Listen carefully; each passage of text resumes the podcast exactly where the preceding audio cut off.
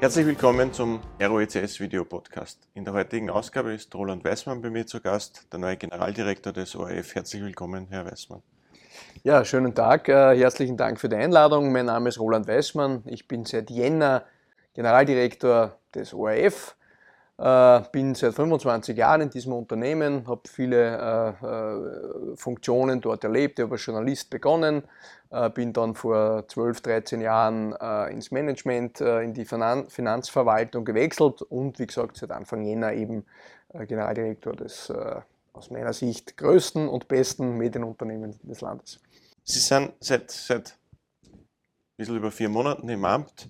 Wie ist denn die Bilanz nach den ersten sagen wir mal, 100 Tagen aus Ihrer Sicht? Naja, ich glaube, äh, ähm, nachdem ich ja als Teamplayer äh, angetreten bin, glaube ich, dass wir als Team auf eine ganz erfolgreiche Bilanz äh, der ersten 100 Tage, der ersten vier Monate zurückblicken können. Äh, insgesamt haben wir natürlich durch ein trauriges Thema, nämlich den Ukraine-Krieg, ähm, äh, natürlich einen, äh, sehr gute Quoten die Menschen interessieren sich sehr stark äh, äh, rund um die Kriegsberichterstattung. Das heißt, wir sind jetzt von den Quoten gut aufgestellt, haben einen guten äh, Sportwinter gehabt, äh, das Finale der Vorstadtweiber äh, und, und wie gesagt, jetzt die Ukraine-Berichterstattung äh, interessiert auch sehr viele Menschen. Also von den Quoten her schaut sehr gut aus. Ähm, äh, auch was das Finanzielle betrifft, äh, sind wir ganz gut aufgestellt. Also die Werbeentwicklung funktioniert ganz gut. Momentan ist es auf Kurs und ähm, der ORF ist äh, die wichtigste Informationsquelle der Österreicherinnen und Österreicher und das passt ganz gut. Jetzt, wenn Sie, wie Sie gesagt haben, wenn man schon so lange in einem Unternehmen ist, dann führt man ja vielleicht irgendeine kleine Liste mit an Dingen, die man verändern würde, wenn man mal an die Macht kommt oder wenn man mal die Chance bekommt, das Unternehmen zu steuern. Haben Sie auch so eine Liste gehabt oder, oder, oder haben Sie so eine Liste im Hinterkopf, die Sie sagen, das sind Dinge, die, die will ich verändern, die, die würde ich gerne verändern, werde ich auch verändern? Naja, jetzt ähm, muss man sagen, also wir als ORF sind die Nummer eins im Radio, im Fernsehen und online. Ähm, das äh, ist deswegen so, weil wir die besten Journalistinnen und Journalisten, Programmmacherinnen und Programmmacher und überhaupt Mitarbeiterinnen und Mitarbeiter haben, die täglich wirklich mehr als 100 Prozent für unsere Produkte geben. Das funktioniert gut. Und das Erfolgsgeheimnis äh, ist aus meiner Sicht das in den Medien. Man muss täglich äh, am Produkt arbeiten, aber so, dass es das Publikum nicht merkt. Das heißt, dass man dreht täglich an sehr vielen Schrauben und das ergibt einfach eine gute Gesamtperformance, ich glaube jetzt nicht an die Big Bangs ehrlicherweise, sondern wirklich daran, dass man sich täglich messen muss, äh, dass man täglich daran arbeitet. Das funktioniert sehr gut mit den äh, wirklich hervorragenden Mitarbeiterinnen und Mitarbeitern. Und das große Thema für den ORF, aber nicht nur, sondern für alle Medienunternehmen weltweit, ist natürlich der digitale Wandel. Ähm, der äh, steht bevor, beziehungsweise sind wir mitten darin. Äh, äh, natürlich heißt es da auch Umdenken für die Mitarbeiterinnen und Mitarbeiter des Hauses. Das tun wir auch. Wir werben auch für eine Digitalnovelle äh, äh für den ORF, dass wir im digitalen Raum mehr machen.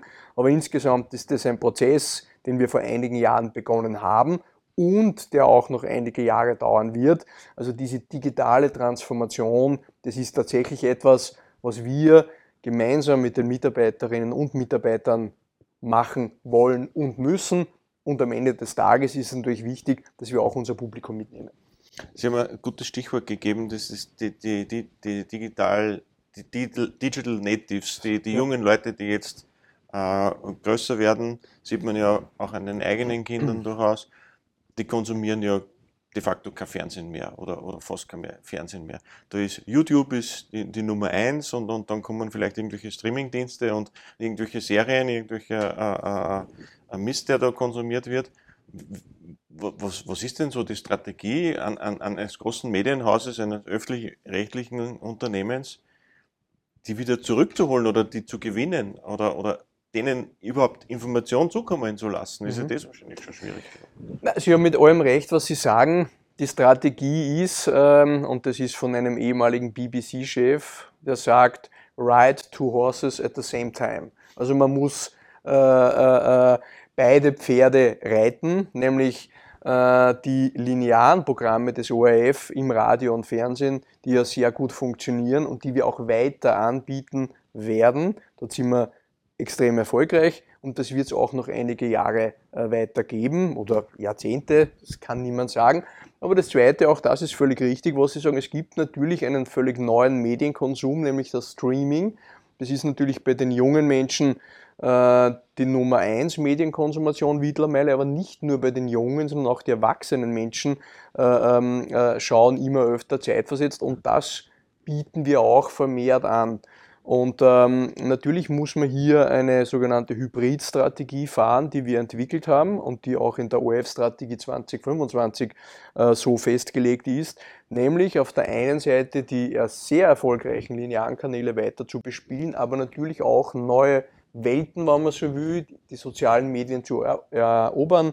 Äh, wir sind sehr erfolgreich äh, mit ZIP Instagram zum Beispiel, ZIP TikTok jetzt um nur einige Beispiele zu nennen. Und natürlich, auch das ist ein Strategiewandel gewesen, kommt man nicht drum herum, mit seinen Produkten auch auf sozialen Medien zu sein. Allerdings ist unser Ansatz der, die jungen Menschen dort zu erreichen, aber wir haben schon den Ansatz auch, sie dann von den sozialen Medien dann auch vermehrt wieder auf die ORF-Programme zu bekommen. Ist natürlich eine Herausforderung, aber das ist unsere Strategie. Jetzt gibt es ja die DVD, äh, die ja, denke viele auch äh, nutzen. warum sind diese Dinge auf der DVD nicht länger verfügbar? Also mich ärgert das oft persönlich, wenn ich mal Willkommen in Österreich, wenn ich es verpasse und ich will mir es 14 Tage später anschauen, dann finde ich das nicht mehr. Weil der derzeitige gesetzliche Rahmen sieben Tage äh, vorsieht und das ist genau äh, der Punkt, den ich vorhin, vorhin noch angesprochen habe. Um künftig erfolgreich zu sein, braucht es digitale Möglichkeiten für den ORF jetzt im konkreten Fall, aber natürlich, äh, äh, und wir schauen uns natürlich auch äh, äh, andere Länder an, andere öffentlich-rechtliche Sender. Ähm, und wenn man nach Deutschland schaut, in die Schweiz schaut oder in andere öffentlich-rechtliche äh, äh, also Länder mit, mit öffentlich-rechtlichen Sendern, die BBC, die haben alle viel längere Verweildauermöglichkeiten und das ist etwas, was wir auch für den ORF wollen. Völlig richtig. Das Publikum will heute zeit- und ortsunabhängig Medien konsumieren und das wollen wir auch anbieten, aber dafür braucht es eine digitale Novelle und so wie Sie richtig sagen, ja, Sie wollen sich das eben dann anschauen, wenn Sie Zeit haben mhm. und dafür braucht es eine gesetzliche Änderung, dass wir das auch dürfen, weil das ist ein moderner äh, Publikumsanspruch, den wir natürlich auch unserem Publikum geben wollen. Das ist reguliert und da hinkt die Gesetzgebung hinten nach? Oder, oder äh, naja, Grund, warum das, warum das gibt, nicht schon so ist? Naja, es gibt ein, ein, ein ORF-Gesetz äh, äh aus 2010 und jetzt überlegen Sie sich, was war vor zehn Jahren. Ähm, nämlich im digitalen, äh, äh, wenn Sie sich überlegen, was haben Sie für ein Handy gehabt vor zehn Jahren, dann schauen Sie sich heute Ihr Smartphone an, das Sie haben. Das sind Quantensprünge. Und so wie das Gesetz aus 2010 halt den damaligen Rahmen abgebildet hat, ist es also so, zehn Jahre später gibt es völlig andere Realitäten, digitale Realitäten und dafür werben wir auch für eine Digitalnovelle. Vielleicht ein bisschen anderes Thema. Äh, Sie haben vorhin zum, in der Einleitung gesagt, Sie sind der größte äh, äh, Fernsehanbieter oder, oder Fernseh in Österreich. Medien, ja, ja, in Österreich natürlich. Aber was mich interessieren würde, ist, Sie analysieren mit Sicherheit sehr genau Ihre Quoten. Ja, wer schaut was? Äh, wie, wie, macht man denn so oder, oder, oder wie wird denn analysiert? Nach welchen Kriterien analysieren Sie denn Ihre, Ihre Sendungen? Ist es Alter? Ist es nur Anzahl oder, oder wird es im Detail analysiert, um dann auch speziell ausgerichtete äh, Programme dann anbieten zu können? Das ist ein guter Punkt, den Sie ansprechen. Das ist das, was wir aus dem digitalen gelernt haben und vermehrt anbieten müssen. Es ist natürlich, und diese digitale Transformation jetzt für ein Medienunternehmen wie uns, früher war es einfach so, dass wir Programme produziert haben und die äh, übers Fernsehen oder über das Radio ausgespielt haben. Und sozusagen es war eine Kommunikation. Wir waren der Ausstrahlende und das Publikum hat es angenommen. Im Digitalen ist das völlig anders. Ähm, da gibt es äh, den sogenannten userzentrierten Ansatz. Ähm, das heißt folgendes, man muss viel mehr auf seine Publikumsbedürfnisse Rücksicht nehmen. Weil junge Menschen oder Menschen und vor allem junge Menschen im digitalen Bereich, die sind sehr schnell irgendwo auf, auf, auf einem Angebot und wenn es bei der kleinsten Kleinigkeit nicht passt, sind sie auch sehr schnell wieder weg. Mhm. Und das ist etwas, was wir lernen mussten und auch in unserer Produktentwicklung vermehrt äh, äh, uns anschauen, nämlich genau das, was interessiert das Publikum, was will es wissen. Ich sage Ihnen ein Beispiel. Ähm, also wir haben das äh, ähm, für den, für den ORF-Player, an dem wir arbeiten, äh, erforscht. Äh, nur jetzt be beispielhaft wollen Menschen, äh, wenn sie einen Beitrag sehen, einen kurzen Sendungstitel oder einen langen Sendungstitel. Ja? Mhm. Und da ist man zum Beispiel draufgekommen, Menschen wollen kurze Sendungstitel. So, und was heißt das für unser Programmmacher? Wir müssen versuchen, kurze Sendungstitel zu machen, weil das kommt beim Publikum gut an. Ja? Und ein langer Titel ist eher äh, ein Abschaltimpuls. So, und das ist der userzentrierte Ansatz, äh, den ich meine, nur beispielhaft jetzt mhm. eben, aber so müssen wir vermehrt in unsere Produktentwicklung auch gehen und uns viel mehr äh, überlegen und anschauen, was interessiert die Menschen, mit welchem Zugang interessiert sie es und, und versuchen, möglichst wenig Abschaltimpuls äh, zu geben. Das ist neu und das übernehmen wir aus dem Digitalen auch fürs Lineare. Und so sind wir idealerweise noch besser bei unserem Publikum und treffen so noch besser den Geschmack des Publikums. Sie haben sicher auch internationale Vergleiche, wenn man sagt, wie, wie, wie viele Leute äh, schauen noch normales Fernsehen äh, und wie viele Leute konsumieren schon digital? Wie ist denn der Österreich im Vergleich zu Deutschland oder anderen Ländern? Oder, Na, wir also sind. Da gibt es wahrscheinlich auch die weiterfahren, sondern auch die weiter hinten. Absolut, absolut. Es ist, es ist, da gibt es unterschiedliche Phänomene. Also, das ist jetzt gar nicht so entweder oder, sondern es ist beides. Faktum ist, die Verweildauer vor dem klassischen, vom linearen Fernsehen steigt sogar. Mhm. Und genauso steigt das Streaming und, und, und, und, und, und das äh, Surfen, das äh, Streamen oder Surfen auch äh, in den sozialen Medien. Das heißt, in Wahrheit verbringen Menschen nicht weniger Zeit, sondern mehr Zeit und das verteilt sich halt anders auf. Also das ist nicht so, dass das lineare Fernsehen, natürlich insgesamt ist es ein bisschen rückläufig, aber Momentan ist es sogar so, dass die Verweildauer pro Tag, und das lässt sich, weil Sie das gefragt haben, also wir können das auf die Sekunde im Fernsehen messen, wer wie lange schaut, wie alt er ist, männlich, weiblich. Und das machen nicht nur wir, sondern da gibt es eine Gemeinschaft aller äh, Fernsehsender in Österreich und da kriegen wir täglich eine sogenannte Teletest-Auswertung, mhm. äh, damit wir ganz genau wissen, wie viele Menschen waren um 20.15 Uhr auf welchem Sender. Und das machen nicht wir, weil sonst würde ja jeder sagen, na alle waren bei uns, sondern das macht ein gemeinsames Unternehmen, das öffentlich-rechtliche äh, äh, Anbieter, so wie wir, aber auch die Privatsender gemeinsam finanzieren, damit man eine objektive, ausgewogene Berichterstattung. So, und das wissen wir ganz genau auf die Sekunde, wer wann wie vom Fernseher sitzt, wann er wegzappt, umschaltet und so weiter. Das Selbe gibt es jetzt nicht in dieser äh, äh, Detailliertheit fürs Radio und natürlich wissen wir das auch äh, äh, für, für die Online-Nutzung. Ja, und aus dem heraus äh, äh, und dieses Datenmanagement, das Sie da angesprochen haben, das wird natürlich ein immer wichtigerer Zweig. Das heißt, die muss man immer genauer anschauen. Ähm, jetzt nur ein Beispiel, wenn wir bei der, beim Titel oder bei der Überschrift bleiben. Ja, ähm, wenn ich weiß, mein Publikum will kurze, knackige Titel, ja, dann werde ich halt mein Programm so machen, dass ich zehn kurze, knackige Titel habe und nicht zehn lange, sozusagen, die keiner lesen will. Mhm. So. Und da äh, ergibt sich natürlich ein völlig neues Bild, völlig neue Workflows. Ja, und, und ähm, das ist natürlich eine Herausforderung für alle.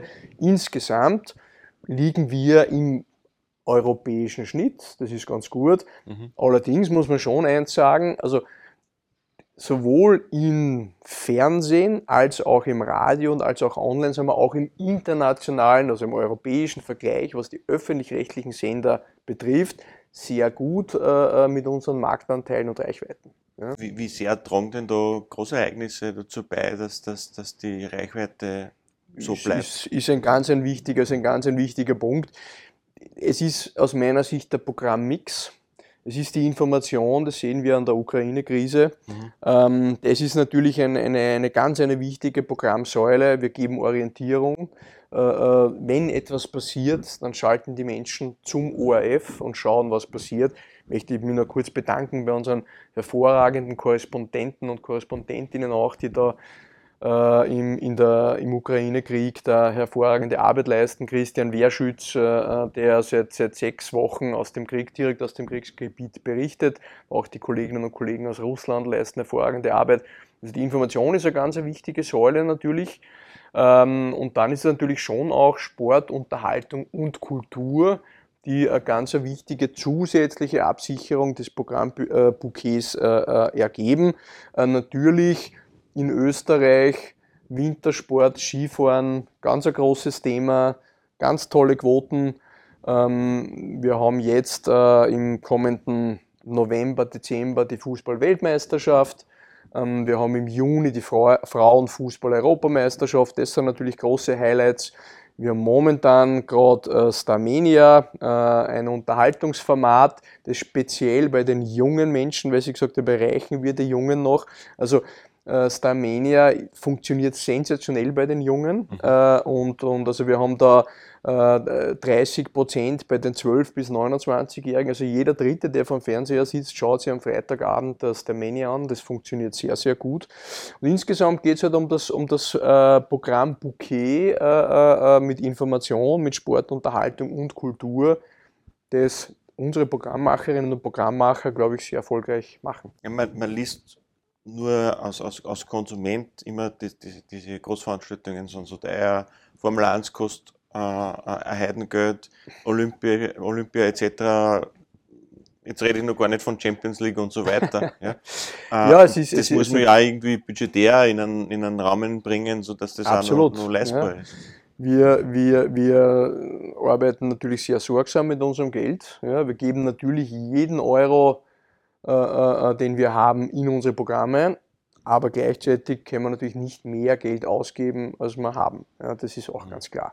Und natürlich äh, wird es immer kompetitiver. Sportrechte, aber auch andere Rechte kosten immer mehr Geld. Und natürlich äh, gibt es äh, da einen harten Wettbewerb. Und äh, weil Sie die Formel 1 angesprochen haben, äh, die machen wir gemeinsam mit Servus TV zum Beispiel. Ja, wenn wir es uns alleine nicht mehr hätten leisten können. Aber es ist ganz wichtig, äh, auch für uns, dass wir sagen, es ist wichtig, dass es im Free TV ersichtlich bleibt. Und da haben wir uns jetzt mit Servus TV eben eh schon einige Jahre sehr erfolgreich geeinigt und äh, es ist abwechselnd auf Servus TV und im ORF zu sehen. Mhm. Sehr erfolgreich übrigens. Aber wichtig ist fürs Publikum, es ist im Free TV weiterhin empfangbar. Sie haben, Sie haben ein gutes äh, Stichwort mir noch gegeben, das war das mit den Korrespondenten. Äh, jetzt ist die Ukraine-Krise, äh, äh hat natürlich viel zugedeckt oder, mhm. oder, oder viel äh, Aufmerksamkeit jetzt bekommen. Wie schnell kann ein ORF, und wir haben es gesehen, wie schnell es geht, aber wie schnell kann man adaptieren von einer zwei Jahre langen Corona-Krise, die das Tagesgeschehen von, von in der Früh bis am Abend äh, bestimmt hat, zu einer Ukraine-Krise, die von heute auf morgen das Thema Corona aus dem Fernsehen gedrängt hat. Wie schnell kann man da adaptieren mit Sondersendungen, mit, mit äh, Live-Schaltungen, mit Nachrichten etc.? Das muss doch ein, ein unglaublicher Aufwand sein. Ist es tatsächlich und äh, ich darf mich da noch bedanken bei unseren großartigen Mitarbeiterinnen und Mitarbeitern. Natürlich ist es äh, extrem anstrengend, Corona-Krise, jetzt Ukraine, aber das ist der Journalismus äh, und äh, da danke auch an die Kolleginnen und Kollegen, die die letzten zwei Jahre in der Corona-Krise sehr viel geleistet haben, die jetzt wieder im Radio, Fernsehen und online auch in der, im Ukraine-Krieg äh, da hervorragendes leisten. Das tun sie auch mit viel Herzblut und viel Engagement. Es ist aber auch notwendig. Ja. Wir haben dann keine Pause, weil wenn Krieg ist ja, und wir berichten nicht, das geht nicht. Ja. Das verlangt natürlich von den Kolleginnen und Kollegen sehr viel ab, ja, aber dafür sind wir da, da müssen wir reinbeißen und ich war selber 15 Jahre Journalist, man will das dann auch machen, ähm, aber natürlich äh, muss man dann äh, schon mit den Kräften auch haushalten, absolut. Jetzt, jetzt sehen wir den Herrn Wehrschütz fast täglich, äh, ob mit schusssichere Weste oder ohne, da in, in, einem wahnsinnigen Aufwand dort Bericht erstatten. Oder, oder wir haben es mit dem Herrn Gollery gesehen, wie die mhm. Syrien-Geschichten waren. Wie, wie, findet man denn solche Leute, die, die, die solche Aufwände äh, betreiben und, und, und dort ihr Leben äh, eigentlich riskieren, nur dass er einen, einen guten Journalismus betreibt. Ja, also da muss man als Sender natürlich dankbar sein, dass man solche engagierten Kolleginnen und Kollegen hat. Wir haben sie immer wieder, der ORF hat eine große Tradition und ja, es ist tatsächlich so und man muss da wirklich auf Holz klopfen, dass eigentlich auch in den Jahrzehnten wenig passiert ist. Es ist schon immer wieder mal was passiert.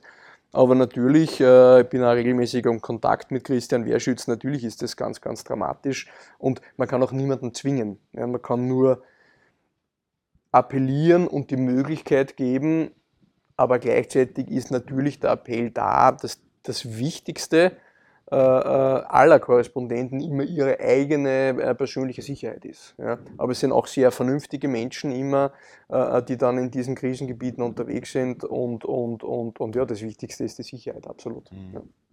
Wenn man jetzt zwei Jahre lang das gleiche Thema äh, thematisieren muss, mhm. jede Woche einmal im Zentrum eine Diskussion zum Thema Corona hat und, und jede zweite, zweite ZIP-2 ist der Gesundheitsminister zu Gast, äh, wie, wie, viele Diskussionen gibt es da bei Ihnen oder hat es intern gegeben, welche Arten von Sendungen, welche Arten von, von Produktionen macht man denn zum Thema Corona? Man kann ja nicht immer das Gleiche machen. Ja. Und es hat ja auch immer wieder die Diskussionen gegeben, der ORF ist, ist, ist nicht objektiv oder, oder die anderen Sender sind da objektiver oder, oder, oder, oder geben, geben mehr Diskussionsfreiheit äh, oder lassen auch andere Meinungen zu. Der ORF lässt da weniger andere Meinungen zu. Wie ist denn die, die, Ihre Sicht auf die, auf die zwei Jahre Corona und, und wie die Berichterstattung war? Also ich glaube, ähm, dass das ähm, die gesamte Gesellschaft in Geiselhaft genommen hat natürlich. Und ähm, das natürlich etwas ist, was es nicht alle Tage gibt und, und wir müssen da ständig daraus lernen, weil, weil es gibt kein richtig oder falsch oder, oder sozusagen äh, Dinge, die man möglicherweise am Anfang so gesehen hat, haben sie dann als anders äh, erwiesen. Das heißt, man muss äh, ständig ähm, ähm, wachsam sein, äh, äh schauen, berichte ich richtig, bin ich am richtigen Kurs, passt, ist es ausgewogen. Aus meiner Wahrnehmung heraus, und wir haben ja äh, ähm, unabhängige und weisungsfreie Journalistinnen und Journalisten, die sich täglich natürlich äh, austauschen, darüber diskutieren. Ähm, aus meiner Wahrnehmung heraus haben wir insgesamt, glaube ich, eine sehr gute und sehr korrekte Berichterstattung äh, immer wieder gemacht. Niemand ist fehlerfrei. Ja? Aber wichtig ist dann äh, im Sinne einer positiven Fehlerkultur, dass wann einmal was nicht äh, vielleicht so gut war, dass man das dann auch intern diskutiert und, und, und, und dann, wenn es ein Fehler war, diesen Fehler dann nicht mehr macht. Das ist ganz wichtig. Ähm, soweit ich das verfolgt habe, ist in, diesen, in den Redaktionen äh, sind solche Diskussionen immer wieder geführt worden. Wir haben da ständig äh, äh, uns weiterentwickelt auch. Ich glaube, das äh, funktioniert ganz gut. Und natürlich hat äh, bei Corona es einen Effekt gegeben, dass diese, diese, diese, diese äh, Krankheit da das Land auch sehr stark gespalten hat, in, in, in, also durch die Familien teilweise. Wir haben dann neben unserer Berichterstattung, die äh, äh, wirklich nach bestem Wissen und Gewissen immer funktioniert, das ist ein Grundsatz, haben wir dann auch äh, zum Beispiel Anfang des Jahres eine Kampagne gemacht, äh, äh, die ein bisschen äh, den Ansatz verfolgt hat, lasst uns wieder miteinander reden. Also auch wenn man eine unterschiedliche Meinung hat, äh, äh, was das Impfen oder so betrifft, dass man miteinander spricht. Äh, und, und auch das ist Teil äh, eines öffentlich-rechtlichen äh, Senders oder eines ein Informationsbedürfnisses. Also tatsächlich ist es so, dass, glaube ich, Corona eines gezeigt hat, dass uns das wirklich also dass es eine völlig neuartige Situation war, die mhm. uns auch als Gesellschaft insgesamt wirklich an unsere Grenzen gebracht hat.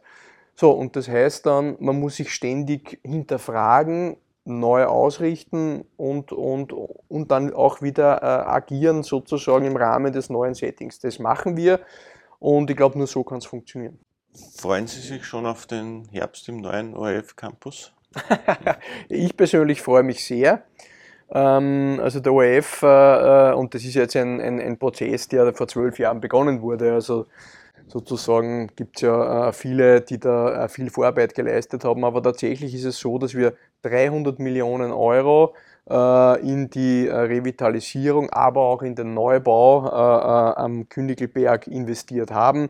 Ich sehe das als absolut notwendige, aber auch sozusagen wünschenswerte Investition in die Zukunft des ORF.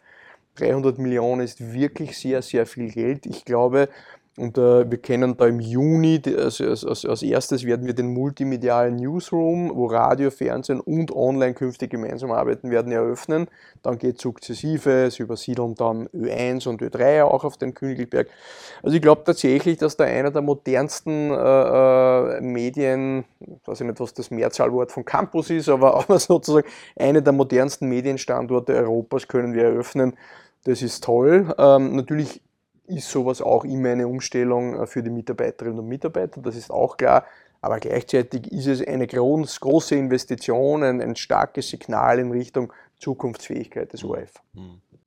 Also ich wünsche Ihnen auf jeden Fall alles Gute, dass die Übersiedlung so klappt, wie Sie sich Super, das vorstellen, ja. Äh, dass man viel, viel neue Informationsformate äh, auch sehen ja. aus dem neuen Newsroom.